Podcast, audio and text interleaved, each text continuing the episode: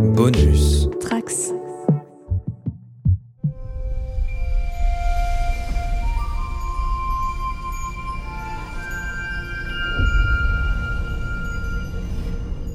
Bienvenue à tous les trekkers et trekkies, je suis le commandeur Guigui et je suis ravi de vous accueillir à bord de la base stellaire du Cadran Pop, le podcast sur Star Trek écoutable dans toute la galaxie, mais surtout sur vos applications de podcast via le flux du coin pop. Cette fois, nous sommes clairement lancés dans la deuxième partie de la saison 2 de Star Trek Lower Decks, et nous allons donc en analyser les épisodes 6 et 7 avec entrain. Engage. This could be your year to get promoted. That what it takes? Yes! Okie dokie. Only thing missing is Boimler. Think of all the fun adventures he's going on. Oh, God. Get him out of there! I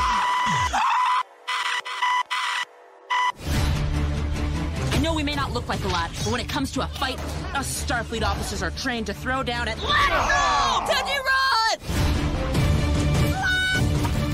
I mean, who among us hasn't been pooped out by an alien creature? It is not. Don't touch me! Oh crap, it's the evil computer. Fred, I'm worried about you. My scans indicate you could lose a couple pounds. Excuse me? Working. Alors pour en parler ce soir, euh, bah évidemment je ne suis pas tout seul, je suis avec la Bajorane Marina, salut Marina, Bonjour Guigui, bonjour à toutes et à tous. le capitaine Cyril Michael, salut, Bonjour, bonjour. et l'enseigne Marie-Paul, salut Marie-Paul. Salut tout le monde. Alors en fait, euh, Marina et Cyril Michael, euh, on vous a pas entendu depuis longtemps, et euh, il s'est déjà passé bah, toute la première moitié de la saison 1 de Lower Decks. Qu'est-ce que vous avez pensé des 5 premiers épisodes? Ben, moi j'ai été agréablement surprise, j'ai beaucoup ri, j'adore en fait euh, cette deuxième saison. Il y a pas mal de références à des épisodes de, de la série originale et de Next G, et j'ai ri, mais franchement, le premier épisode avec cette espèce de tête géante euh, qui flotte dans l'espace, euh, j'ai trouvé que la référence était très très drôle. Et honnêtement, ça ne se contente pas d'être dans la référence, c'est une série qui est aussi créative, qui fait beaucoup d'humour euh, punchline, mais ça marche, c'est fun, c'est rigolo et j'adore. Et quel est ton épisode préféré jusqu'à maintenant, euh, dans les 5 premiers en tout cas? J'ai beaucoup aimé le premier, ce, que, ce qui n'est pas le cas en fait, c'est hum, de de séries Star Trek où généralement le premier épisode est toujours un peu faible de, chaque saison. Et là, je dois dire que j'ai bien aimé, euh, la référence. Après euh, l'épisode numéro 6 avec les, euh, bah, dont on va parler avec les red shirts, je dois dire que là la référence, je l'ai trouvé, je l'ai trouvé magnifique et ça m'a fait, beaucoup rire. Et en même temps, j'ai été émue. Je pense que c'est plus les, personnages les personnages qui me touchent beaucoup. Je trouve que Mariner très bien. Et tous les personnages secondaires, en fait, sont, sont touchants. J'ai adoré revoir Riker. Je dois dire que dans les pauses et tout ça, même si j'arrêtais pas de me dire qu'il était beaucoup plus mince que, que le vrai Riker. Mais en fait, c'est... En fait, je pense que par rapport à la première saison, il y a une vraie différence où je trouvais que la, la, la série cherchait ses marques. Il me faisait rire euh, une fois sur deux. Je me souviens, le premier épisode, bon, j'avais trouvé ça mignon, mais sans plus. Là, euh, j'ai trouvé que c'était euh, c'était sympa. Et puis, en fait, l'épisode 6, là, dont, on va parler, il y a tellement de, références, en fait, à, aux deux séries et à, l'univers Star Trek que j'ai trouvé euh, qu'ils avaient réussi l'exploit dans tous les épisodes, hein, de faire du neuf avec du vieux. Bah là, on est plutôt en phase. D'ailleurs, c'est ce qu'on disait un peu avec Marie-Paul euh, en off euh, avant que vous arriviez avec Cyril Michael. C'est qu'on se disait que bah ouais, la saison 2, elle est euh, pour le moment euh, supérieure à la première. Et toi, Cyril Michael, qu'est-ce que tu en as pensé de ces 5 premiers épisodes? Alors moi, ce que j'en ai pensé, c'est qu'effectivement, ça commence à trouver ses marques. Euh, J'avais tendance à chaque fois à comparer un peu cet univers, euh, à le détacher en fait du reste euh, des séries Star Trek et de le comparer avec ce qui se fait actuellement en humour dans l'espace, à savoir The Orville et Rick et Morty. Et je trouve que ça commence à avoir vraiment son identité propre.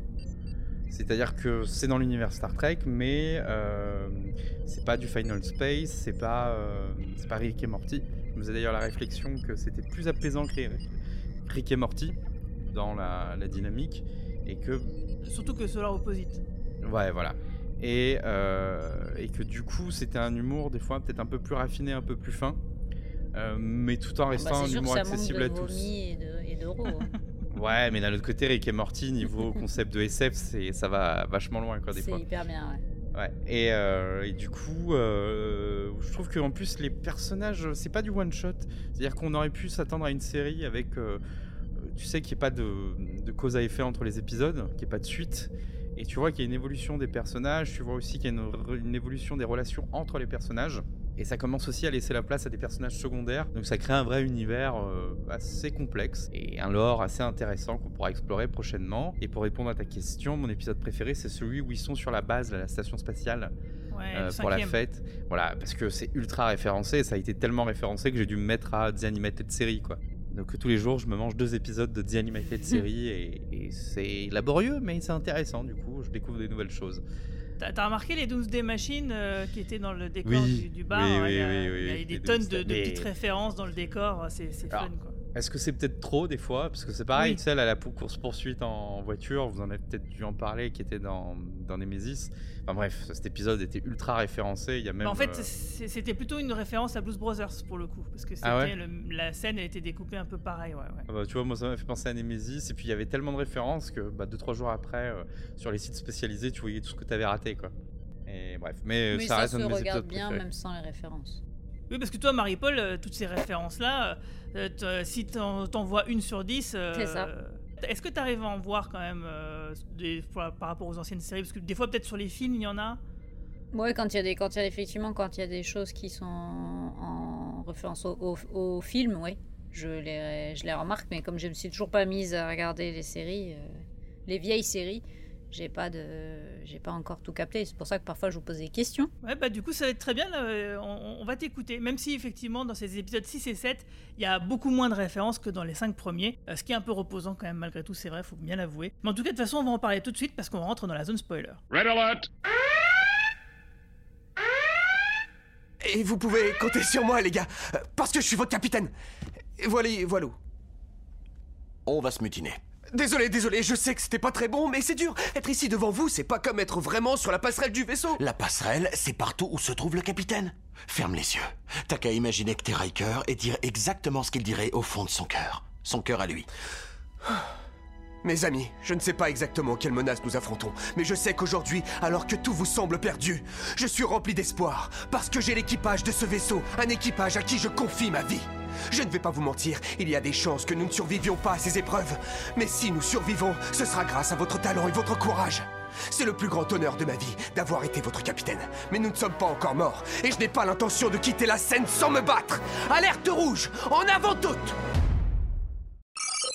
Donc on va commencer à, parler euh, de l'épisode 6, Espion à bord, euh, que moi j'ai vraiment beaucoup aimé.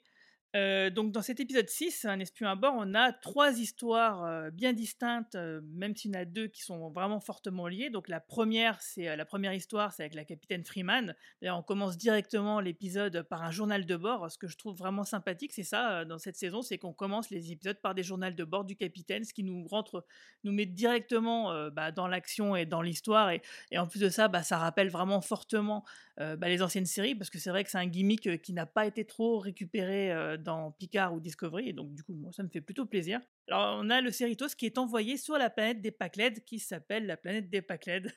c'est débile, mais moi, ça m'avait fait rire. Et du coup, moi, je suis content de les retrouver parce que c'est un vrai arc. hein. Du coup, euh, ils sont assez présents dans cette saison et, ça continue, donc ça me fait vraiment, vraiment, vraiment plaisir. Et Freeman, du coup, il l'appelle Genoway parce qu'évidemment, ils sont débiles. hein. Pour eux, tous les vaisseaux de la Fédération, c'est des Enterprise. Et puis, bah, les capitaines, surtout les femmes, bah, c'est des Genoway, visiblement. Et elle doit négocier un cessez-le-feu euh, bah, pendant que les Pacled, eux, de leur côté, ils envoient un espion euh, qui est pas dégourdi et qui se fait passer pour quelqu'un qui demande l'asile sur le Cerritos. Et voilà, donc moi j'ai trouvé que cette histoire était vraiment, euh, vraiment très intéressante. Et vous, qu'est-ce que vous en avez pensé? Bah, moi, honnêtement, euh, ça, je, me suis gondolée. Et euh, c'est, je trouve que le côté débile et en même temps débile drôle, ça m'a, ça m'a fait mes, mes rires du début à la fin de cette histoire. Et alors, pour le coup, pour le design des Padlets, je trouvais qu'il s'était inspiré du design de Mézières. C'est le dessinateur de Valérian et Laureline. Et en fait, le design de ces personnages, il est clairement inspiré de, de ce qu'il a fait pour euh, certaines des premières BD de Valérian, qui sont beaucoup plus, euh, comment dire, disruptives que le reste. Il faut savoir que, alors je me suis demandé si vous avez pu voir des planches de Mézières. Ça paraît pas si incongru que ça, parce que par exemple, Babylone 5 est basé sur l'ambassadeur des ombres. Ça paraît pas si incongru que ça que, en fait, le design de- des personnages soit inspiré de, de ce qu'a fait Mézières. Parce que ça a être un, illustre inconnu pour euh, pas mal de gens dans l'univers de la SF, il est quand même connu. Oui, c'est quand même un grand nom, Mézières. Les Pacled, ils sont issus quand même de la nouvelle génération. Donc tu veux dire que dans la saison 2 ou 3 de Star Trek The Next Generation, dans le, à la fin des années 80, euh, les costumes. Le design des, des- des du dessin animé, en fait. C'est quand j'ai vu le dessin animé, j'ai tout de suite pensé à Lorx. Dans la série, ça me. Bah pourtant, ils, sont- ils, ils ressemblent beaucoup à ce qu'on a vu d'eux dans la, la Next Generation. Pour moi, ils sont clairement dessinés de la manière dont ils sont représentés dans la nouvelle génération. C'est simplement que c'est en, version dessin. Oui, voilà, mais c'est ça. Mais c'est le dessin qui, qui m'y a fait penser, alors que j'y avais jamais pensé. euh, voilà, c'est juste que tout de suite, je, je cherchais à quoi me, ils me faisait penser avec leur, leur espèce de, de casque et tout. Et euh, bon, c'est juste une référence. pas Ah, mal tu veux dire c'est le, tu veux dire c'est le casque Ah, le casque. Ah, le euh, casque, Ah oui. la manière Ouais, dont, il Pas est le- posé sur le front, la manière, Ouais, je vois ce que tu veux dire. le, front, il y a, il y a quelque chose qui est inspiré de, des BD Ouais, parce que les, les premières BD de, de Valérian, les, les, allez, on va dire les dix premiers tomes, euh, c'est des critiques de la société, c'est euh, exactement ce type de, ce Je, vois de ce que tu veux dire. Et tu as peut-être raison, en fait, parce que c'est vrai que je, je vois les images auxquelles tu fais référence et c'est vrai que les casques ressemblent beaucoup à ce qu'on voit dans cet épisode-là en particulier. Ouais, ouais. Peut-être. Mais peut-être, peut-être. C'est juste que cette partie-là, sur la planète, la manière dont le, on le voit venir en fait, que, c'est un coup monté, mais c'est tellement débile et c'est tellement drôle dans, la manière dont, c'est présenté. L'espion qui est à bord et qui est aussi subtil que avec ses gros sabots, ça aurait pu être nul, mais en fait c'est tellement bien écrit que dans, dans le côté débile, je reviens. Puis le coup des, casques, tu vois, on peut pas prendre de décision parce qu'on n'a pas le casque, le, casque assez grand, ça c'était c'était génial aussi. Que moi j'ai passé un bon moment avec ce- cette ligne de, scénario. Puis le, coup d'appeler Freeman Gen- Janeway tout le temps, enfin, c'était C'est vrai qu'ils sont très drôles. Le fait, euh, moi, ce qui me fait rire de leur part, c'est qu'à chaque fois, ils se disent Ah, vous avez- on est fort, on est fort, on est intelligent. Ça, ça me fait toujours rire. Et toi, Marie-Paul, qu'est-ce que tu en as pensé? Alors, effectivement, avec l'avis de Marina, j'ai un peu reconsidéré mon avis. J'ai trouvé ça, j'ai trouvé ça sympa comme épisode, mais j'ai pas, j'étais pas plié en deux. Euh, Le coup des casques, effectivement, était marrant, et le coup de l'espion qui était complètement nul euh, et qui se perd dans les chiottes, ça, effectivement, c'était, c'était complètement stupide et, et drôle. Mais je sais pas, je, je, ou alors j'étais pas du tout branchée euh, quand je l'ai vu euh, hier, mais euh, je trouvais ça sympa, mais je me suis pas. euh, me suis pas autant bidonné que ce que je pensais me bidonner. Après, j'ai j'ai rat... enfin le, les Pacled, euh, bah je les on les a déjà vus mais je les découvre quand même j'avais pas compris qu'ils étaient idiots à ce point parce que là je veux dire je pense que c'est les plus idiots sans doute de, tout de tout l'univers Star Trek. J'avais complètement raté effectivement le jeu de mots Janeway euh, j'avais pas retenu le nom, donc euh, moi je la, je la regarde en anglais sans, sans sous-titres, donc euh, j'ai pas, pas percuté que c'était ce- cette référence-là, donc voilà, une référence que j'ai que j'ai ratée quoi. Mais ça m'a pas, enfin, pour moi ça, ça, ça a pas, ça, ça, je pense que ça a rien changé à la blague, c'est juste qu'ils sont tellement nuls qu'ils se trompent de nom en fait. euh, J'avais pas, voilà. Mais euh, mais je sais pas, peut-être qu'il y avait trop, euh, il y avait trop de trop d'histoires croisées en même temps et du coup avec un décalage au niveau entre les trois et du coup ça je n'ai pas trouvé que ça matchait suffisamment entre les trois les trois histoires quoi. En tout cas, c'est vrai que cette histoire-là, elle matche pas trop avec les deux autres. C'est ça. Euh, c'est pour ça que moi, je pense qu'il y a quelque chose avec les Paclettes, puisqu'il les, il développe un petit peu cette intrigue euh, au, dé- au détour d'un épisode à droite à gauche, jusqu'au jour où ça va devenir vraiment important. quoi. Moi En je pense cas, que j'aurais j'aurais bien marché si ça avait été un épisode entier sur les Pacled. Sur le ça, là ouais, ouais. le, les trucs euh, tous en même temps c'était un peu too much. C'est c'est vrai que ça aurait presque mérité, parce que c'est c'est une, une, une histoire un peu classique à la Star Trek euh, dont on a l'habitude. hein, voilà, il y a un extraterrestre qui arrive, qui demande l'asile, euh, il y a un conflit euh, géopolitique à gérer avec justement bah, cette, cette race extraterrestre. Donc ouais, ça aurait pu avoir un épisode à part entière. En tout cas, moi, ce qui m'a fait beaucoup rire, c'est quand il cherche l'espion et qu'en fait, on le voit derrière dans la Oui. vitre, il, est, il est dans l'espace. quoi. Les autres, ils se disent, oh, finalement, finalement, il est pas si bête que ça, il est plus fort qu'on croit. Et puis en fait, si, il est vraiment super débile. Quoi. Avec son t-shirt Cerritos. Ouais. Et toi, Cyril Euh, bah écoute, très drôle. L'épisode en lui-même était très drôle, surtout cet arc-là. Est-ce que ça nous prouve que effectivement, comme tu le disais, les Patlek, euh, enfin, j'arrive jamais à lire leur blase, euh, vont être importants dans la suite de l'histoire? J'ai même l'impression qu'ils ont été rajoutés au générique. Ah oui, bah, tout à fait. Oui, oui, ils Sur ont la été rajoutés au bataille Ouais. avec les Borg et les, les Romuliens, maintenant, il y a les vaisseaux, ouais. Il y a les vaisseaux des Pacled, exact. Et ouais, et je me suis dit que bah, c'était peut-être pas pour grand-chose, que ça allait être l'ennemi récurrent du, du Cerritos. Et c'est intéressant parce que c'est l'ennemi du Cerritos et c'est pas l'ennemi euh, de la bande euh, des Lower Decks.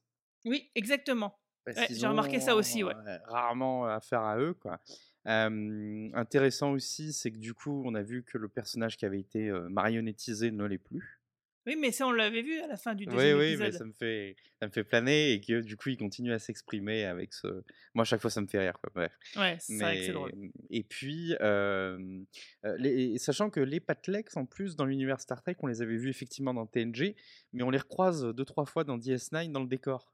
Ah, c'est possible, ouais. Ouais, Ah, c'est des personnages qui, dans DS9, c'est souvent des personnages qui sont au fond. euh, Chez Quark, sûrement. et voilà, chez Bah Quark oui. ou sur la promenade. Et donc, on sait que c'est un des personnages qui doivent interférer souvent dans l'univers, dans l'univers Star Trek. Voilà. Après, à part le fait que c'était relativement drôle et que bah, ils sont, comme le disait Data, on a l'impression qu'ils ont un âge mental de 5 ans. Pareil, hein, votre mocheté, la reine en français. Tous les jeux de mots qu'ils arrivent à faire sans s'en rendre compte sont assez cool. Et puis pareil, l'univers, en fait, on pourrait s'attendre à ce que leur, leur monde natal soit fait de briques et de broc comme leur vaisseau. Et tu vois que c'est bien structuré aussi, c'était marrant. Donc ils ont peut-être l'air moins cons qu'ils en ont l'air. Je viens de voir des photos, euh, parce que moi, je les ai pas, j'ai pas vu Next Generation et DS9, et du coup, je suis en train de regarder les photos. euh. Ah, ils sont pas beaux, t'as vu hein Ah, Ils ils sont. Waouh! Pour revenir là sur ce que tu disais par rapport au masque, euh, quitte à faire une référence, je pense aussi que ça ressemble beaucoup à du Jack Kirby vu que c'est des Américains. Ah oui, Et- oui, oui, oui. Et Jack Kirby, il aime bien Ouais, ça, là, ses grands masques. Bah oui, Ses grands casques. Galactus, etc. Vrai. euh, oui, t'as raison, c'est vrai. Le quatrième monde, tout ça, ouais, le cinquième monde, je sais plus, ouais. Euh, le Et Xème ouais, tout monde, à voilà. fait. Ouais, ouais, c'est ça. Voilà. Il y a, il y, a, il y, a, il y a quelque chose d'un peu rétro, euh, Oui. années 60, 70 dans ces, dans ces casques. Et je me suis. Je sais pas, il y avait quelque chose qui me. qui m'a C'est interpellée. plus Kirbyesque que Mézières, hein, mais. euh, Ouais, oui, peut-être, peut-être. Mais ça m'a fait penser, mais je sais pas pourquoi, il y a une image dans- dans- de Valérian, les- l'espèce d'aplat que fait Mézières parfois, que j'aime beaucoup, hein, j'a- j'adore ce que fait Mézières dans les premiers albums. euh. Bon, c'est vachement bien, Valérie, dans les premiers.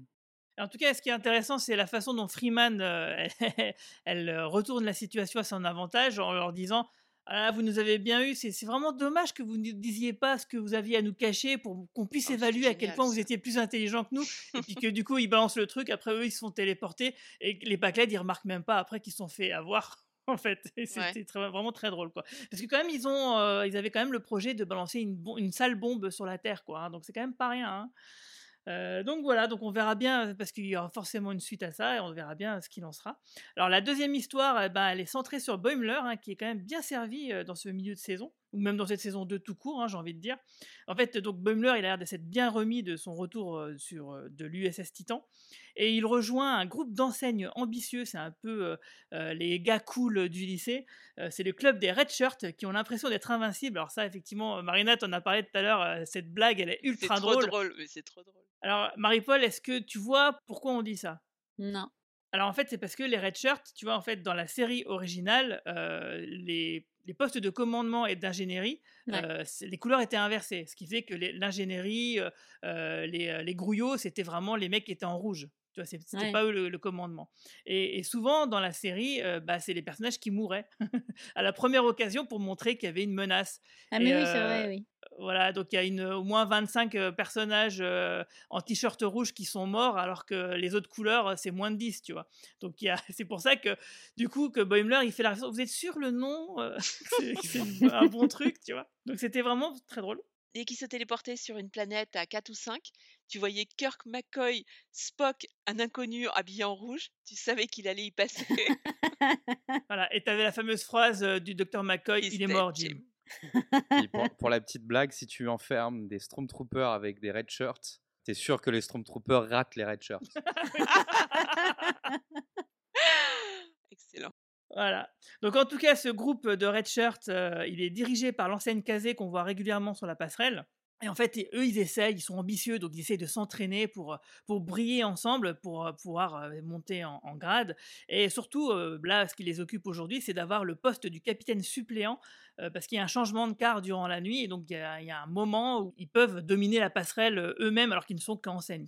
Et donc c'est ça qu'ils visent, c'est leur objectif du jour. Et ils entraînent Bummler avec eux, alors qu'en fait, Bummler, lui, euh, il aimerait faire la collecte des artefacts avec ses copains Mariner, Tandy Rutherford. Mais bon, il se laisse quand même entraîner par ces mecs cool du lycée. Ils essayent plein de trucs avec lui, ils font un relooking complet. euh. Ils lui posent beaucoup de questions sur le Titan parce que forcément ça les intéresse. euh, Et c'est là qu'on apprend que Riker, Briquet sont trop bonnes régulièrement et que ça gênait le reste de l'équipage. Alors moi ça, ça m'a fait hurler de rire. Ah ouais, non, mais c'est clair. C'est clairement le, le truc du patron. Tu sais, t'as un patron, il est cool, il est sympa, mais il a quand même des habitudes qui sont énervantes et qui t'empêchent de travailler tellement il est sympa, tu vois. Et ça, ça me fait penser à ça et je trouve que c'était super drôle. Et du Il coup, y a une on vanne a. sur le poids de Riker. Oui, euh, parce qu'à un, moment, quand il se fait enroulouquer, euh, il dit oui, euh, ah, l'uniforme. Parce qu'il demande si Riker, il customisait son uniforme. Il dit, ah, il est peut-être un peu plus large à tel endroit. Ah oui, mais c'est pas parce qu'il était gros, c'est parce qu'il est voilà, proportionné, pas, pas pareil, quoi.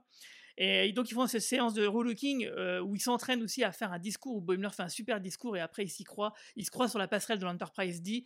Et, et moi, ça m'a fait vraiment plaisir de voir l'Enterprise D euh, dessiné euh, à manière Lower Decks et j'ai trouvé ça vraiment Alors, super. je te Ça coupe. m'a fait hein, plaisir. La, passerelle du Cerritos, c'est la passerelle de l'Enterprise D. hein.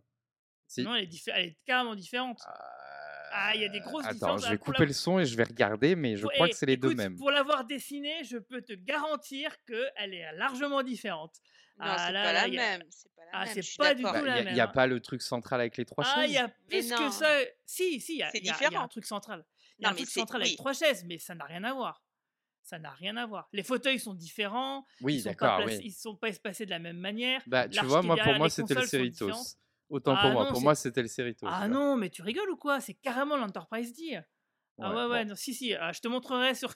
T'inquiète pas, je ouais, euh, des c'est images. peut-être à force de jouer à Star Trek Online où tu peux. euh, tu tu n'as pas trop le choix trucs. sur ta passerelle. Tu peux choisir que sur différentes passerelles. Donc, du coup, ouais, ok. Bah, je te crois, je te crois. Ouais, ouais, parce que du coup, je me suis dit, ah, est-ce que je la redessinerai pas? Parce que ça m'a donné envie quand même. Euh, et donc voilà, qu'est-ce que vous avez pensé de, de, ce focus où en fait on voit que Boimler il est quand même toujours un peu tiraillé par euh, son ambition, mais aussi quand même par le fait d'être avec ses copains? Euh, bah, moi, j'ai trouvé ça, ça intéressant parce que du coup, effectivement, ce, ce groupe de red shirts, ils ont quand même les dents qui rayent le parquet et voire, euh, voire même le vaisseau entier. Mais euh, et du coup, Boimler, il est, comme tu dis, il est très tiraillé entre, euh, il a envie de progresser, mais il fait quand même, il s'est quand même rendu compte en étant sur le Titan que ce qu'il faisait sur le Cerritos, c'était quand même ça le, ça le passionnait et que c'était vraiment, euh, ça lui, ça lui, ça le pla- ça lui plaisait énormément et d'être avec en plus des gens avec qui il avait envie de bosser, c'était cool. Et, et, et c'est là aussi on voit qu'il commence déjà à évoluer entre le début de la saison et, maintenant où son, discours effectivement est beaucoup plus inspiré que les, discours qui sont faits par la suite par ses équipiers qui essayent de, motiver les troupes au lieu de, prendre l'initiative de faire ce qu'il faut pour, sauver la, situation dans laquelle est plongé Tandy à un moment. Euh, non, je trouve que c'est intéressant, ça, montre un peu plus, euh, ça apporte de la profondeur au personnage qui était euh, jusque-là sympathique, mais c'est pas non plus. c'était pas le, il avait pas l'étoffe d'un d'un capitaine, d'un commandeur. Donc là, progresse, c'est pas mal. Faut voir où est-ce que, ça va aller, quoi. Ouais, moi je dois dire que c'est bien dans la continuité du personnage. J'aime bien quand une série continue à être consistante comme ça. Ça adresse vraiment l'ambition de Boimler. À côté de ça, j'ai trouvé que hum, en 20-25 minutes, en fait, l'épisode condensait bien ce que c'était que d'être à la tête d'un équipage, d'être un leader. Et en fait, j'ai trouvé que le retournement de situation à la fin, le fait qu'il choisisse finalement ses amis, qu'il laisse tomber, bah, c'était peut-être un peu à l'américaine, mais ça fonctionnait bien en fait. Je trouvais que la séquence était bien écrite. J'ai particulièrement aimé la, ça m'a fait rire, mais en même temps j'étais émue quand il fait la scène d'impro où on lui dit voilà, fais ton discours et il se retrouve sur scène comme dans, dans, un, dans une espèce de scène euh, new-yorkaise de théâtre d'impro et tout ça. Et qu'il est projeté sur la passerelle de l'Enterprise D et que il fait son, son discours. J'ai trouvé que c'était plutôt bien bien amené. Après, à la fin, qu'il choisisse ses amis, bah, c'est normal. Mais j'ai trouvé que c'était c'était bien amené et que ça avait du sens, en fait. Je trouve que le le personnage est entre Mariner et lui, je trouve que ce sont les les 2 bons personnages qui se développent très bien. Ils évoluent mais c'est pas juste un dessin animé, en fait, je trouve.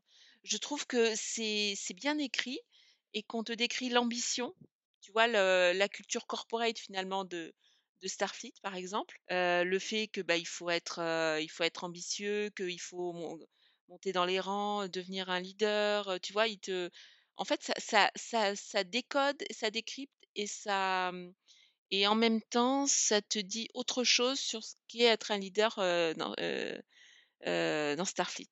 Plus sur la partie lore, donc on a, dans les Red Shirts, un une race extraterrestre, l'homme un peu léonide qui vient en fait de TAS. C'est quoi, ces espèces de félins là? Ouais, c'est l'espèce de félin, j'ai mangé le nom, mais ce qui est très rigolo, c'est qu'en fait, il prend la, la posture quand il lui dit tiens-toi droit, parce que quand t'es Oui. pas droit, tu ressembles à ça, c'est la posture qu'ont ses congénères dans TAS.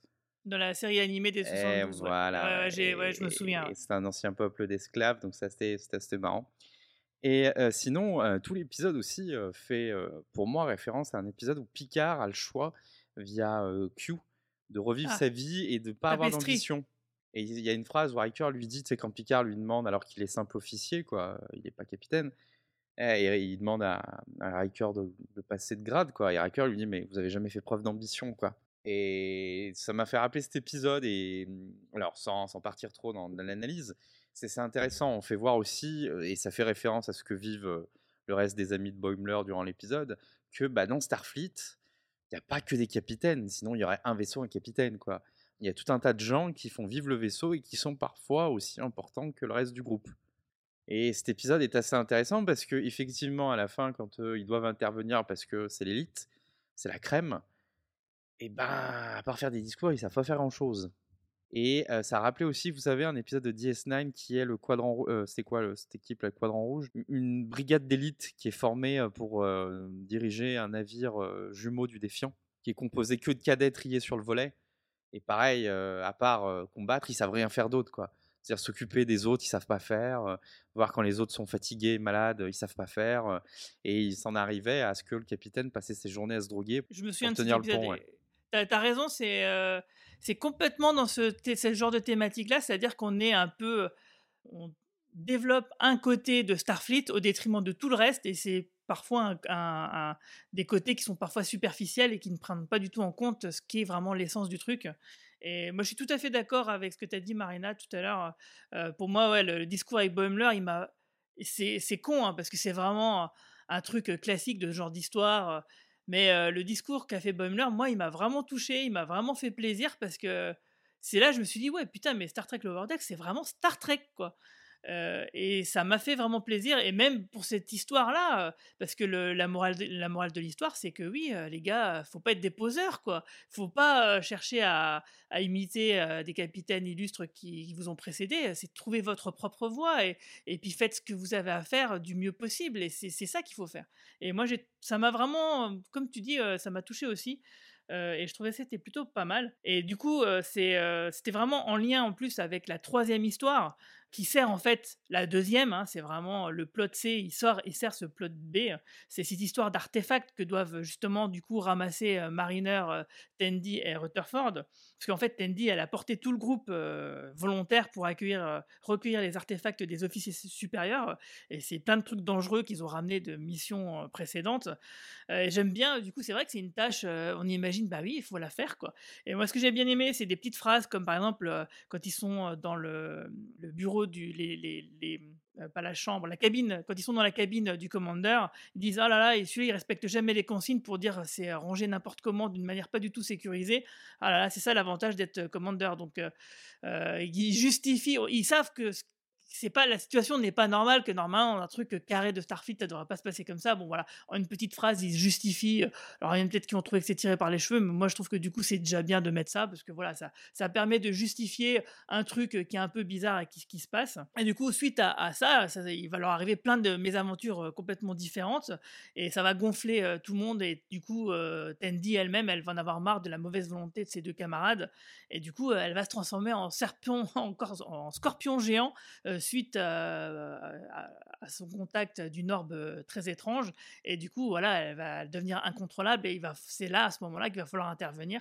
Et c'est effectivement là, les, les Red Shirts, ils essayent d'intervenir. C'est ça la conclusion de l'histoire, mais ils font que des beaux discours pour motiver des gens au lieu d'agir. Et là, Boimler, il va se souvenir que Tandy lui, par contre, il sait pourquoi elle s'est transformée. Qu'est-ce qu'il faut faire pour régler la situation, pour l'inverser Il sait que visiblement, il faut la faire rire, il hein, faut la, la, déstresser. Et du coup, il se souvient que quand il s'était vautré au début de l'épisode avec sa bouffe et qu'il en avait sur lui, ça avait fait mourir de rire Tandy. Et du coup, il essaye de faire. En gros, il sauve la situation en faisant le gros clown, en se foutant de la bouffe sur la, la chenisse, en courant partout, en tombant et tout, pour la faire rire. Et c'est effectivement ça qu'il fallait faire. Oui, c'est là qu'il se révèle avoir vraiment l'état d'un capitaine pour moi. Et que du coup, il n'hésite pas à se ridiculiser, donc du coup à, à, laisser de côté le paraître pour vraiment faire ce qu'il faut faire. Et, je trouve que le, le, message, il est peut-être simple, mais il est très efficace, quoi. Ouais, non, la scène, elle est, elle est bien. Et c'est là où, effectivement, mais, Marie-Paul vient de le dire, hein, donc je vais pas répéter ce qu'elle vient de dire, mais c'est. voilà, la scène, la scène super efficace. Mais c'est pour ça que le personnage est bon et qu'on a l'impression que c'est la série et les personnages évoluent depuis le premier épisode où franchement c'était pas mon personnage préféré il, me faisait pas spécialement rire là je trouve qu'il devient touchant en évoluant comme ça et en grandissant en fait il grandit pour aller plus là-dedans, au début, lui, il trouve ça passionnant que le capitaine Freeman, elle aille négocier un cessez-le-feu avec les Pacled, et Mariner, elle lui répond, ouais, tout ça serait cool, je suis sûr qu'elle elle aussi, en parlant de sa mère. Donc voilà, lui, il est vraiment dans cet aspect, toujours encore une fois, nouvelle génération de, de, la saga, alors que Mariner, elle est plus du côté aventure bourrin, quoi. À la Kirk. Voilà, Kirk, quoi, exactement. Tout à fait. bah, du coup, et puis on a l'enseigne casée, le Redshirt. Donc lui, il obtient ce qu'il veut, c'est qu'il est le capitaine suppléant sur la passerelle entre changement de deux quarts pendant une seconde. Et ça, j'ai trouvé que c'était très drôle. C'était une excellente conclusion. Ouais, mais on s'en doute mais on s'en doute que ça va, ça va finir comme ça, qu'il s'installe et puis c'est pas possible que ça finisse comme ça. Donc je, moi je sais pas, je l'ai vu venir. Hein. Mais oui, moi aussi, mais c'est la façon dont c'est fait, c'est très très efficace quoi. Alors juste pour revenir sur la partie avec Tandy et, et les deux autres, c'est le morceau de l'épisode qui est bourré d'easter eggs quoi. Notamment dans la, dans la salle du conseiller, quand elle ouvre le livre des trois petits cochons là, il y a le micro d'Oura dans le tas de. Ah, ouais, il y a le micro d'Aura, dans le micro-oreille d'Aura, et puis il y a deux, trois autres euh, easter eggs cachés dans ce qui ramène, quoi. Voilà. Ouais, c'était vraiment très sympa. Bah, du coup, on va passer directement à l'épisode 7. et on parle pas. C'était pas là où il y avait Armus à la fin? Oui, ah, Armus. Ah, pardon. ah oui, oui, il faut qu'on parle ah, d'Armus. Là, là, là, quand j'ai vu ça, j'étais, euh, ma mâchoire est tombée par terre. Hein. Oh, trop cool C'est une pierre de communication subspatiale Une quoi? Avec ça, on peut projeter nos voix sur des planètes lointaines. Ça sert à quoi exactement? Un tas de choses. Par exemple, on pourrait faire une blague à Armus. si seulement j'avais quelqu'un à torturer. Hé, Armus Chut on voulait savoir, c'est vrai que vous êtes né dans une fosse sceptique Qui a dit ça? Montrez-vous! Je suis le grand Arbus. Ceci est mon domaine. Ouais, on sait, on vous a appelé gros malin. Eh, venez nous trouver, on est en train de tripoter vos affaires. Quelles affaires? Arrêtez! Je vais vous retrouver, je vais vous massacrer. Tremblez devant ma puissance. Je suis l'essence du mal. Dis plutôt un gros saut ah, Je vous maudis Et eh ben ça, ça a été très mal amené, je trouve. Euh, je regardais avec quelqu'un qui avait pas tout vu TNG et qui m'a demandé à la fin, euh, c'était quoi la blague? Oui, moi j'ai pas compris. Voilà. Marina, on te laisse l'expliquer? C'est-à-dire que je révèle le point de scénario de Bah oui, là t'es obligé. Oh oui, t'es c'est la prescription là. Alors, alors en fait, euh, Tasha Yar est tuée dans un, dans, dans un épisode de Next G par Armus. Tashayar, c'est un, personnage qui était récurrent, qui faisait partie de l'équipage de la nouvelle génération dans la saison 1 et qui disparaît à la saison 1. Dans un épisode où en fait, euh, bah, l'équipage est téléporté sur une planète. Il rencontre donc cette espèce de, de, forme de, mal, c'est juste du mal et tout. Et euh, Tasha Yar est tuée, mais genre euh, 20 minutes après le début de l'épisode, euh, elle, voilà, juste ce- et ce- cette espèce de chose la tue juste parce que c'est le mal incarné, et voilà. C'est gratuit. C'est gratuit. Et donc, tu as sans doute vu l'épisode Yesterday's Enterprise, Marie-Paul, où Tasha Yar est vivante dans une réalité parallèle. Oui, Et, d'accord. et en fait, c'est pour ça que Gunan lui dit, mais vous êtes morte, tout ça, dans, dans ma réalité. Et donc, à la fin de l'épisode, donc, euh, tu as Armus qui est cette espèce de masse maléfique, voilà, qui est le vestige d'une ancienne, d'une civilisation qui a rejeté tout le mal qu'il a expulsé et balancé là. Et voilà, c'est pour ça. Mais en fait, c'est mmh, le problème avec ce type de scénario, c'est que beaucoup de fans ont protesté quand mmh, quand a choisi de, de tuer Tasha Yar comme ça en disant mais Comme une sa, mort n'avait pas sa mort n'avait pas de sens. Elle portait du, du, du jaune, hein, C'était la sécurité. Ouais, mais elle a été tuée comme une red shirt Voilà. de TOS, Voilà, elle, a vraiment été tuée comme quoi. une red shirt. Et en fait, il y a plein de gens qui ont protesté en disant mais sa mort n'a pas de sens. Et en fait, quand ils l'ont ramenée dans NextG, euh, dans Yesterday's Enterprise, euh, déjà ils ont donné plus de sens et plus de profondeur au personnage en un seul épisode. Et, euh, et voilà, et donc euh, là, euh, la, la- la référence, c'est vraiment à. Et, à- et le, côté haha, je suis le mal, je suis le mal incarné, tout ça, blabla, c'est vraiment une grosse référence au fait que bah, quand il avait été créé, c'était soi-disant le mal incarné, ce que les fans n'avaient pas accepté. Puis, puis c'était quelque chose de traumatisant dans TNG. Enfin, ça reste quelque chose de traumatisant dans TNG parce que il y avait aussi euh, Data garde le souvenir de Tasha Yar pendant longtemps. Et puis bon, alors après pour ceux que ça intéresse, le, le côté derrière la caméra, c'est juste parce que l'actrice Denise Grosby voulait partir. C'est pour ça que la mort est aussi. euh, euh, et je crois que c'est pour se venger hein, qu'ils lui ont fait une mort pourrie quoi. Ils n'étaient pas contents qu'elle parte, alors ils lui ont fait une mort euh, dégueulasse du genre. euh, bah, on t'oubliera. Et en fait, non, ça a plutôt marqué les esprits. Et quand elle est revenue, en plus, bah, le, le personnage de Tasha Yar marquera le lore de toute la saga Star Trek, du moins TNG, pendant un moment. Ouais, mais il faut pas euh, là- là- là-dessus, il faut pas Sans spoiler, trop euh, dévoiler, voilà, voilà. parce qu'après, voilà, que Oui, oui, on va, on va Marie-Paul là. euh, ouais. découvre. Bouge tes... Ouais, c'est ça. Alors justement, euh, petit détail amusant, euh, bah, vous le savez pas, euh, chers auditeurs, mais j'ai fait du coup une interview croisée de Daria Levanier, qui est la doubleuse du Capitaine Freeman en version française, et de Laurent Gris, qui est le doubleur français de Rutherford, qui m'a justement questionné sur cette, sur cette scène qu'il n'avait pas compris, pour une raison simple, c'est qu'en fait c'est lui qui double aussi Armus. Euh, et quasiment sans trucage. hein, il, il me l'a fait d'ailleurs avec sa voix, euh, il est complètement méconnaissable. Euh, donc euh, c'était intéressant. Donc du coup, euh, bah, on peut savoir que voilà, les acteurs de doublage principaux de Lower Ducks peuvent parfois faire d'autres personnages ici et là. Et d'ailleurs, figurez-vous qu'il a aussi doublé un, autre personnage dans Star Trek Picard. Est-ce que vous pouvez deviner lequel? Est-ce que bah, il y a quelqu'un d'autre qui regarde la VF à part moi? Moi, Ouais, toi. Euh, bah, en fait, euh, est-ce que tu saurais euh, reconnaître sa voix dans Star Trek Picard à ce bon Rutherford? Pas du tout. Et ben en fait, c'est lui qui double aussi Hugh. Ah, Ouais, ouais, tout à fait. Donc euh, c'était intéressant de, de discuter justement de ce personnage-là avec cet acteur de doublage, dont vous entendrez l'interview croisée et peut-être plus bah, dans le dernier épisode où on fera le bilan de la saison euh, 2 de Star Trek Lower Decks d'ici quelques semaines. Donc on va passer directement à l'épisode 7.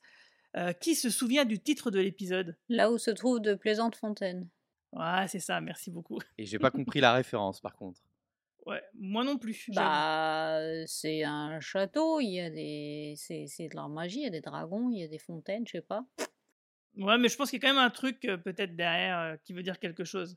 Et en fait, alors, il y a deux histoires, et pas trois cette fois-ci. C'est qu'en fait, donc le Cerritos récupère un, ordinateur maléfique qui a oppressé un peuple pendant longtemps, et du coup, il le récupère pour l'envoyer à l'Institut d'Estrom, qu'on voit dans Star Trek Picard, et qui est bien sûr nommé plusieurs fois dans la nouvelle génération, etc. C'est là où justement on étudie tout ce qui est robotique et intelligence artificielle. Donc c'est c'est toujours une référence intéressante parce qu'elle est, elle est importante dans la, dans la franchise. Et puis, il- tu, tu as oublié un truc. Il récupère encore un ordinateur maléfique. Oui, bah justement, c'est la blague à la fin de l'épisode. Et même au début. Oui, le, au début ils le disent, ils le disent, ouais, c'est en- Parce que encore un autre. Quoi. dans un des épisodes de la saison 1, ils reviennent voir justement un peuple qui a réactivé sa machine maléfique. Ouais, parce qu'il Landru. s'ennuyait. Landru, voilà. C'était très drôle. C'était dans le dernier, je crois. Et en fait, donc du coup, bah, c'est euh, euh, Mariner et Boimler qui sont chargés euh, de prendre une navette et d'aller bah, livrer cet ordinateur démoniaque.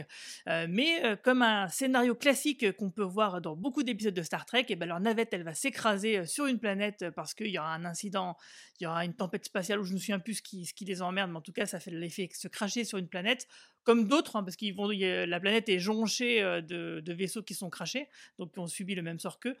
Et du coup, le, robot maléfique euh, va essayer de manipuler euh, Boimler et Mariner aussi pour essayer de se rattacher à une console pour pouvoir bah, reprendre un peu du poil de la bête. Quoi. Et j'ai trouvé que c'était vraiment très très intéressant à plein de niveaux. Bah, déjà parce qu'on a ce, cette histoire classique de morceaux d'équipage qui sont écrasés sur une planète et qui doivent se démerder. Ça, c'était vraiment sympa. Et puis, et puis voilà, quoi. Qu'est-ce que vous en avez pensé, vous? Moi, ça m'a fait rire. Cette partie avec le l'ordinateur qui tente de les séduire, qui tente de se brancher euh, pour, euh, pour prendre le pouvoir et tout, moi, ça m'a fait, ça m'a fait ricaner. euh, j'ai pensé à 2001, l'Odyssée de l'espace, j'ai pensé Ouais. à Hal, j'ai pensé. Et, et franchement, c'est vu, je me suis dit, c'est vu 100 fois. Mais j'ai trouvé ça drôle. Parce que la voix de l'ordi, elle était quand même géniale. En fait, je crois que c'est la voix qui m'a embarquée. Et, j'adore le côté, ça se voit que c'est maléfique. Et il tente de les séduire. Et pour la petite blague, pardon, la voix en VF du robot, c'est le doubleur de Jerry O'Connell. Jerry Ah. O'Connell qui a un rôle dans Lower Deck. Voilà. Voilà, Et en anglais, c'est Jeffrey Combs. La, la voix du robot, en français, c'est le doubleur de Jerry O'Connell dans Sliders, par exemple.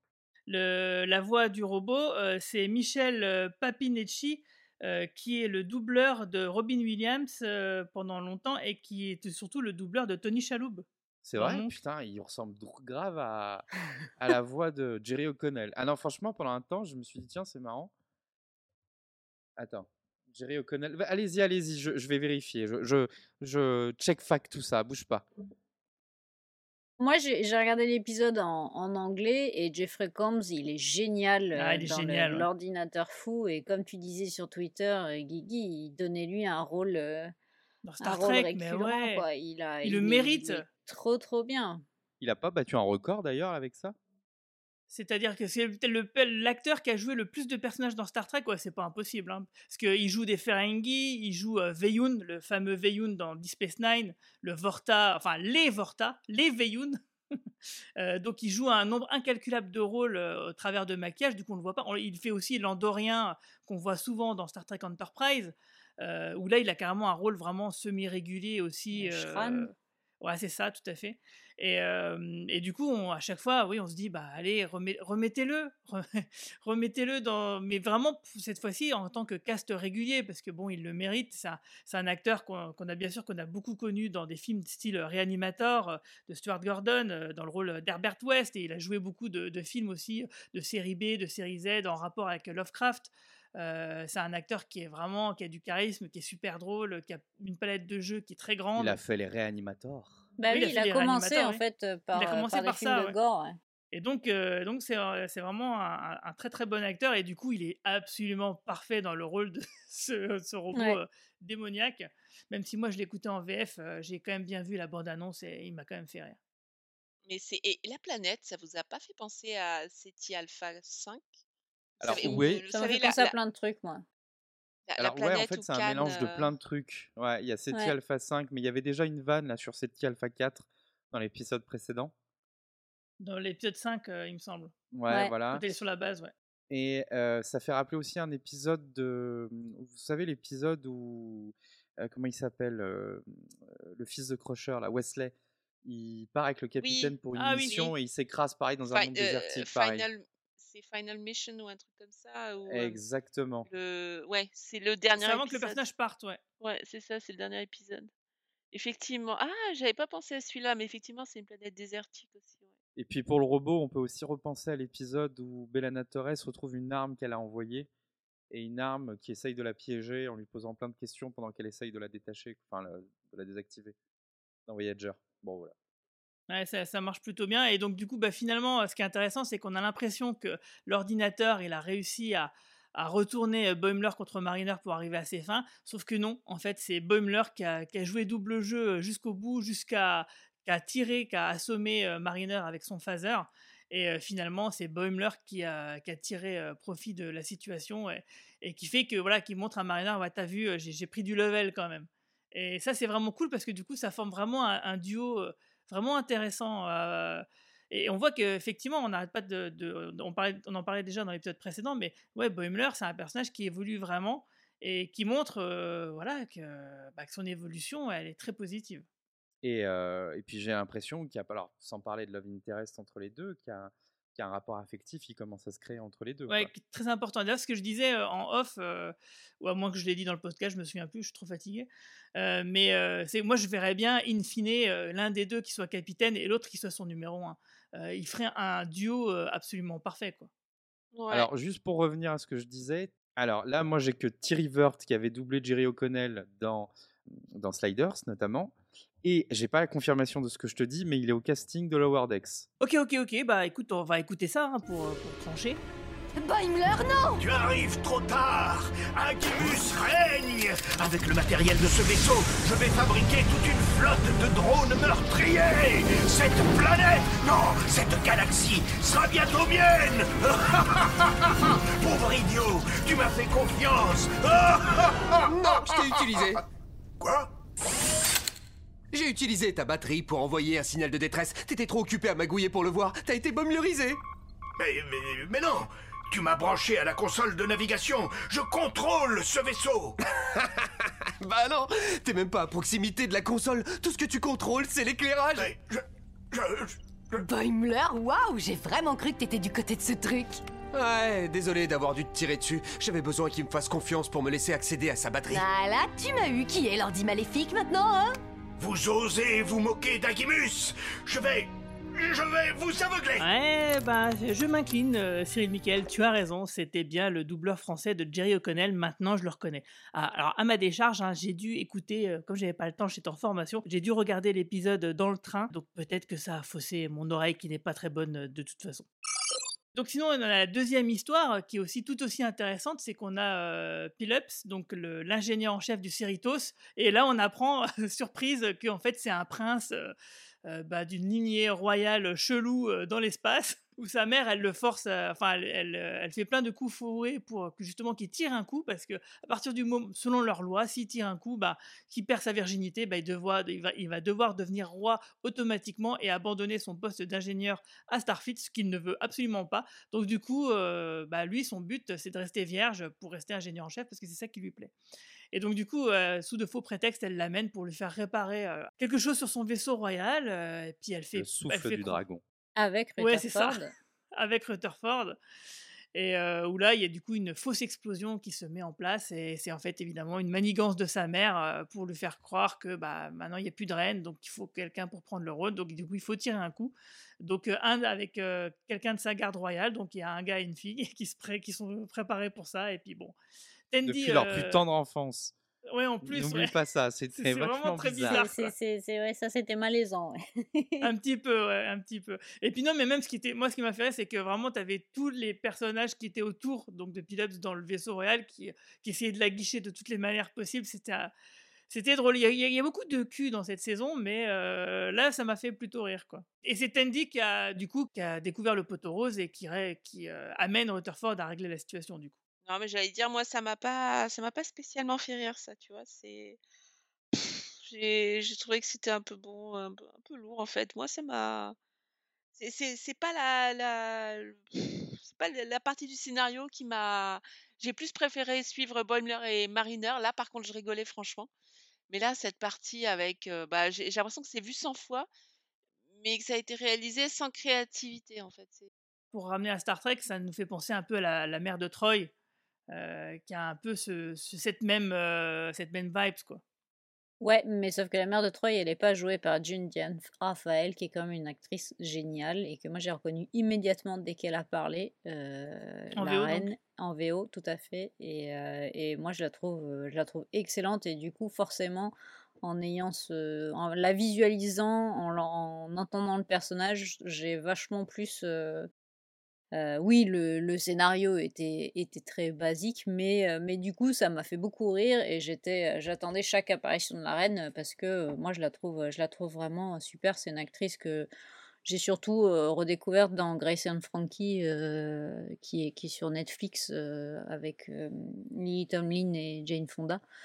Et elle joue leur, la fille d'une des deux. Et, et l'actrice, moi, je la, trouve, euh, je la trouve super. Et forcément, tout de suite, ça, ça a apporté un plus à, à l'épisode, euh, enfin à cette partie de l'épisode euh, pour le coup. Mais sinon, bon, après, c'était c'était- assez basique. Mais ce qui était bien aussi, c'était de découvrir Bill Up, parce qu'on l'a pas trop. On l'a pas trop vu et du coup ça lui donne du ça lui donne effectivement du lore et on comprend mieux certains trucs. Ouais, et puis en plus, ouais, qu'on on comprend que c'est quelque chose de régulier euh, et que donc il y a des familles royales aussi dans l'espace avec des vaisseaux chelous. euh, ils font des espèces de trucs un peu heroic fantasy euh, médiéval. euh. Bah ça c'est pour répondre à TAS. Hein. TAS c'est quand même un épisode sur deux euh, Donjons et Dragons quoi. Ah ouais? Ah ouais ouais c'est. C'est vrai qu'il y avait de ça, ouais. Eh ben, euh, moi j'ai trouvé que c'était donc deux très bons épisodes. Est-ce que vous avez quelque chose à rajouter donc là-dessus? Euh, la subtilité, par contre, alors c'est vrai que c'était pas super euh, l'épisode où il doit perdre sa virginité, était un peu. Mais euh, j'ai trouvé qu'il y avait quelque chose qui était passé crème sans que personne n'en parle, c'est qu'il pouvait être bisexuel. Ah oui, oui, c'est vrai. Dans ouais. un Ça, c'est dessin animé, euh, je l'ai rarement vu. Ouais. Alors, à part dans Rick et Morty où il couche avec tout ce qui bouge, quoi.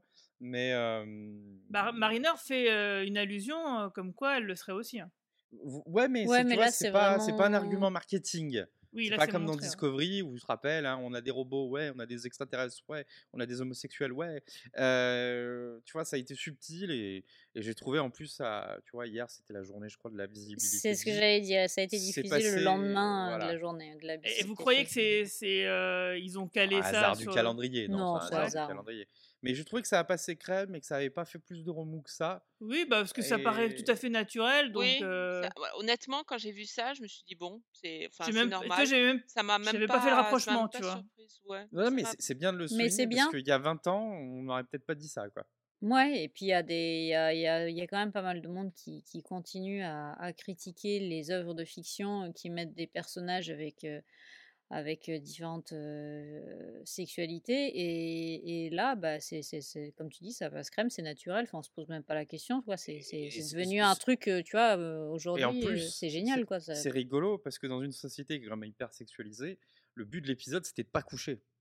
Ouais. Oui, oui, en C'était drôle ça, voilà, si on veut rajouter un peu de d'intelligence, euh, mais on va arrêter parce que je sais que c'est- ça plaît pas à Guillaume l'intelligence. Et mais euh, moi je me posais la question, les ordinateurs fous qu'on voit à la fin, il y en a qui c'est des références ou que dalle, c'est juste des Oui, ordinateurs fous? Certainement, mais après, on... enfin, je veux dire, pareil, dans, dans TOS, euh, c'est un gimmick classique, quoi. la machine qui pète des. Encore hier, j'en regardais un, c'était un épisode. vous vous rappelez, dans TOS, il y a un épisode où il y a le lapin d'Alice?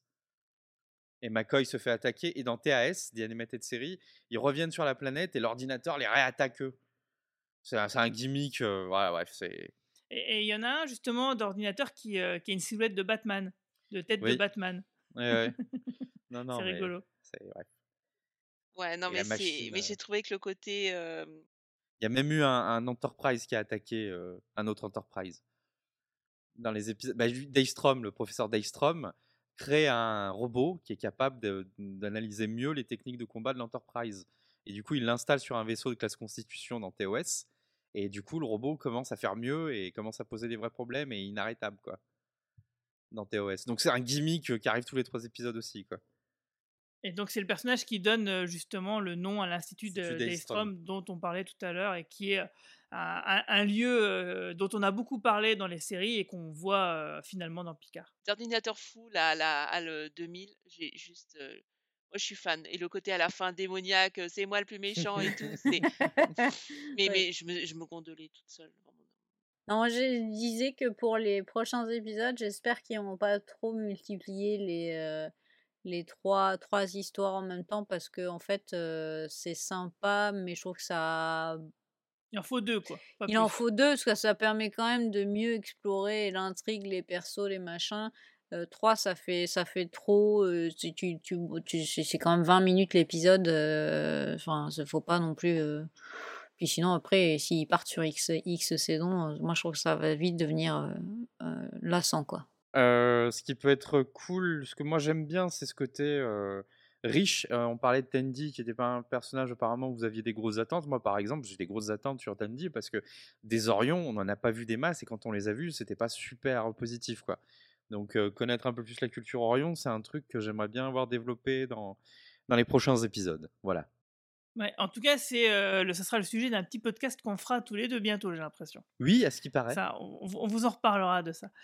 Euh, bah voilà, bah, je suis tout à fait d'accord avec tout ce que vous avez dit. Euh, Pour moi, c'était deux excellents épisodes qui complètent bien une saison 2 pour le moment plutôt réussie. Euh, mais moi, quelque chose me dit que les épisodes à venir le seront davantage. Euh, voilà, donc je, je touche du bois pour me dire que j'ai raison, euh, que parce qu'en fait, euh, je, je reste sur cette impression-là parce que dans la saison 1, c'était ça, c'était les trois derniers épisodes, c'était les meilleurs de la saison. Euh, là, on en a eu vraiment des excellents. Donc, si les trois prochains sont en- sont encore mieux, bah là, c'est que vraiment la série, va vraiment décoller quoi à, sa saison 3. Et ça me fera très plaisir parce que je trouve que c'est une série dont on ne parle pas assez et qui manque de visibilité et qui mériterait donc d'être un peu plus découverte par toutes et tous. Alors, qu'est-ce que vous avez comme actualité si- Sinon, là, parce que là, le, podcast, on l'enregistre vendredi soir, mais il va sortir samedi. Toi, Cyril Michael, tu commences à faire donc des petits Twitch là? Oui, tout à fait. Donc pour tous ceux qui veulent découvrir les vieux jeux Star Trek euh, et euh, Star Trek Online, bah il y a des Twitch en général tous les samedis, il y en aura un peu plus souvent. Et puis, euh, et puis normalement, si je m'attelle à l'œuvre, on va revenir avec un, jeu qu'on avait déjà diffusé sur la chaîne Star Trek Historia, un jeu de quiz et un jeu dont vous êtes le héros dans l'univers de Star Trek. Voilà. Toi, Marina, quoi de neuf? Tu fais quoi en ce moment? Bah écoute, en ce moment, je suis en train de me regarder pas mal de films de SF des années euh, 50, 60, 70. Euh, et voilà, donc j'ai redécouvert ou découvert des, des films comme When Worlds Collide ou The Time Machine ou le, le jour où la Terre s'arrêta. et, même j'ai vu le, le film qui a inspiré Westworld. Enfin, le, Ouest. le, le film original, Moon West, voilà. Et voilà, j'ai adoré. Donc, et j'ai revu même aussi euh, L'Âge de cristal. Donc, du coup, ouais. Donc, du coup, euh, je suis en train de relire tous les bouquins dont ont été tirés ces films. Donc, euh, j'ai récupéré des premières éditions et voilà, je suis en train de, de relire tout ça. Mais t'as pas enregistré des vidéos il y a pas longtemps? C'est-à-dire le podcast pour Beau Parleur? Ouais. Mais oui. Oui, oui, non, mais voilà, je savais pas si je pouvais en parler. Donc, euh, Bah, je pense que tu peux dire qu'il y a bientôt une vidéo où tu participes, euh, où tu parleras de la série classique. Euh, si je me souviens bien, elle, sortira pas tout de suite, elle sortira prochainement, mais on vous en reparlera bientôt. Et d'ailleurs, la vidéo que vous aviez faite avec Papy Geek, euh, euh, toi et Marie-Paul, euh, elle a pris un peu de retard, mais elle devrait arriver bientôt. euh, donc, on vous tiendra au courant et bien sûr, on la partagera sur les réseaux sociaux dès qu'elle sortira. super. Et ben, en tout cas, euh, on l'attend avec impatience. Ouais, donc c'était une vidéo, je, je le rappelle pour ceux qui n'étaient pas là, euh, où vous parlez des quatre premiers films pour, euh, à l'occasion de la sortie euh, du coffret euh, 4K euh, Blu-ray de ces quatre films. Et toi, Marie-Paul, quoi de neuf? Bah moi, écoute, je suis en train de me refaire tout Fringe. Ah Je suis... Ouais, ouais, j'avais envie de... Parce qu'en fait, j'ai j'ai vu la série au fur et à mesure de sa sortie, pendant les- Il y a 10 ans, plus de 10 ans, je sais plus, je- j'ai oublié de regarder la date. Donc euh, c'est cool de, de revoir la série euh, aujourd'hui et de voir euh, encore... de voir ses qualités, mais forcément, évidemment, ses défauts. De voir tous les... Tous les les clins d'œil plus ou moins évidents à, à- à Star Trek, puisque Il y en a, ouais. Parce que Fringe euh, est donc euh, est donc produit par Kurtzman. Donc moi, je suis une vendue à Kurtzman. hein, je fais partie de ceux qui aiment euh, ceux qui aiment Discovery. Donc ça, c'est assez drôle. En bouquin, je suis plongée dans les les mince, le titre c'est les Summer, Sum- Summer, ah, de, la Terre, c'est Octavia E. Butler, j'ai oublié le titre. Euh, fiction, anticipation, le monde est, euh, Euh, la parabole du semeur. Et, et c'est, violent, il n'y a pas beaucoup d'espoir, mais il y a des personnages qui s'accrochent à la survie, à la vie, c'est tout ce que j'aime, moi, dans la, dans le, dans le fiction d'anticipation. Et d'ailleurs, j'ai commencé à regarder la série Y de la semaine qui doit, euh, qui, a- je crois, qui est débarquée euh, sur Disney. Disney Plus, ouais. Il y a les trois premiers épisodes ouais. déjà, ouais.